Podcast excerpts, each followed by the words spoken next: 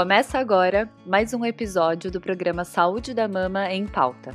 Aqui, semanalmente, mastologistas trarão informações de forma simples e com qualidade para que você possa entender mais sobre o cuidado com as suas mamas.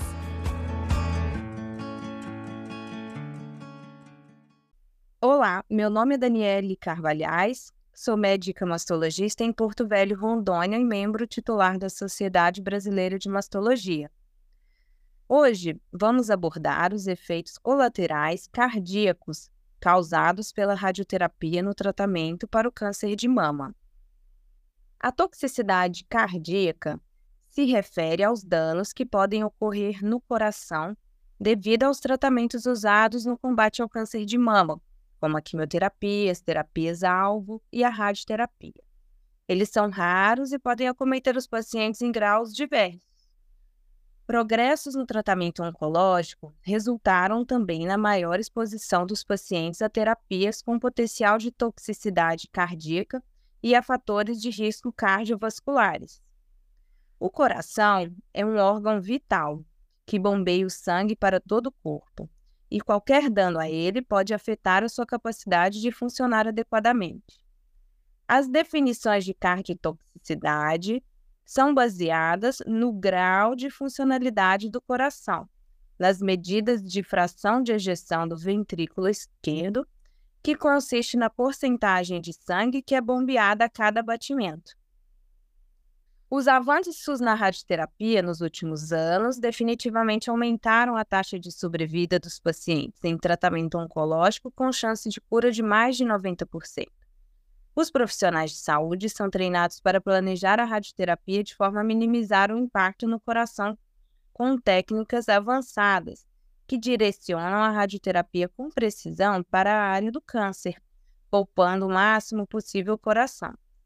Contudo, danos podem acontecer, sejam eles temporários ou, em casos raros, a longo prazo.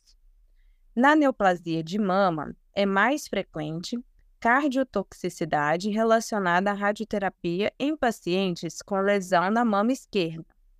A irradiação do tórax pode causar danos aos músculos do coração, às válvulas, às artérias coronárias e ao pericárdio.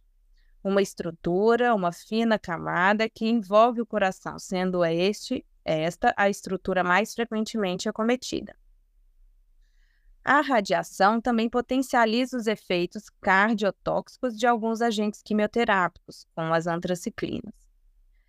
Fatores de risco que predispõem à toxicidade são a presença de doença cardíaca prévia, a idade, a história familiar prematura de doença cardiovascular, hipertensão arterial, diabetes, dislipidemia, tabagismo e obesidade. A associação de tratamentos com a quimioterapia mais radioterapia também aumentam o risco. Muitas vezes, as alterações cardíacas podem aparecer sem ainda manifestar sintomas sendo identificadas nos exames. Entretanto, podem ocorrer sintomas como falta de ar, fadiga, inchaço das pernas, nos tornozelos, batimentos cardíacos irregulares e dor no peito. Se você sentir qualquer um desses sintomas, é importante informar imediatamente o seu médico.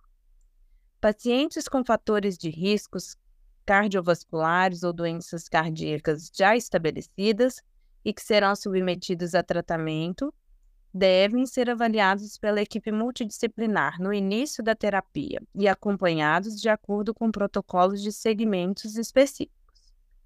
A colaboração entre cardiologistas e oncologistas é recomendada para assegurar o tratamento adequado aos pacientes com câncer Além do acompanhamento com os profissionais responsáveis, é importante manter hábitos de vida saudáveis, com alimentação equilibrada, prática de atividade física supervisionada, não fumar ou cometer excessos.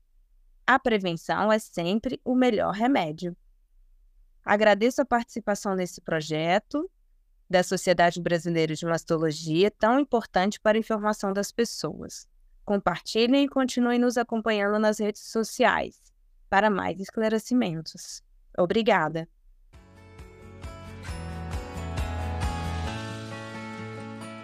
Esse podcast é uma iniciativa da Sociedade Brasileira de Mastologia para te ajudar a entender mais sobre prevenção, detecção precoce e tratamento do câncer de mama. Aproveitem os próximos episódios e fiquem por dentro das nossas novidades através das redes sociais, arroba SBMastologia no Instagram, Sociedade Brasileira de Mastologia no Facebook e também no nosso site, sbmastologia.com.br.